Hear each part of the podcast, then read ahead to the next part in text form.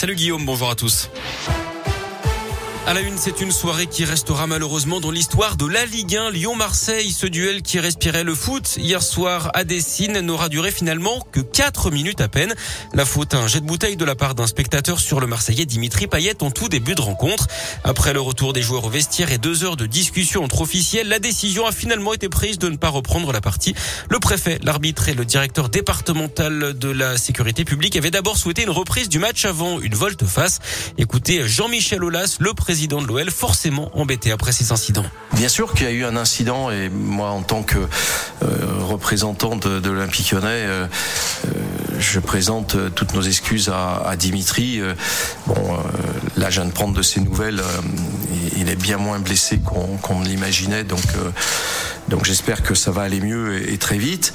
Donc voilà, donc on peut pas euh, imaginer euh, dans le contexte actuel que ça soit une mauvaise décision d'arrêter le match euh, à ce moment-là. Bon, c'est une bouteille d'eau qui va peut-être permettre de, de, prendre conscience qu'il y a encore d'autres décisions à prendre. À l'instant T, je ne vois pas lesquelles on peut prendre de plus parce que le, le stade était hyper sécurisé. Voilà, cet arrêt définitif du match a également fait réagir le préfet de région. Dans un tweet publié vers minuit, il précise que c'est bien l'arbitre et non pas lui qui a décidé de ne pas reprendre la partie. Reste désormais à connaître la sanction dont pourrait écoper euh, l'OL. Défaite sur tapis vert, retraite point match à huis clos. Réponse très prochainement. La commission de discipline de la Ligue de foot professionnelle doit d'ailleurs se réunir en urgence ce lundi. En basket, l'Asvel termine sa semaine marathon sur une défaite. Les Villeurbanais n'ont rien pu faire face aux leaders du championnat. Ils ont été battus 85 à 64 par Boulogne-le-Valois hier soir à l'Astrobal. La cinquième vague de l'épidémie progresse à un rythme fulgurant. D'après le porte-parole du gouvernement, Gabriel Attal, le nombre de contaminations a augmenté en France de 82% en une semaine. Encore près de 20 000 nouveaux cas ce dimanche, plus de 8 000 patients hospitalisés. En Martinique, un appel à la grève générale a été lancé, notamment pour dénoncer l'obligation vaccinale des soignants et la hausse des prix du carburant et du gaz. En Guadeloupe, le démantèlement des barrages bloquants a commencé, mais les violences se poursuivaient hier. Le rectorat a suspendu l'accueil des élèves dans les écoles, les collèges et les lycées aujourd'hui.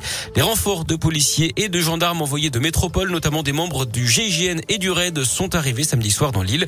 Le reste de l'Europe est également sous tension avec des émeutes tout le week-end aux Pays-Bas. L'Autriche, elle, entre aujourd'hui dans un nouveau confinement qui va durer au moins trois semaines.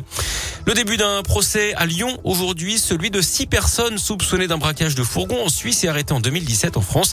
Le butin avoisinait les 40 millions d'euros. Et puis le soulagement pour les amateurs de la famille royale, la reine Elisabeth II est réapparue officiellement hier pour assister au baptême de ses deux derniers arrière-petits-fils. Elle avait dû annuler sa présence à une cérémonie officielle la semaine dernière. Son état de santé inquiète hein, depuis sa mise au repos par les médecins depuis le 20 octobre dernier, mais visiblement elle va un peu mieux.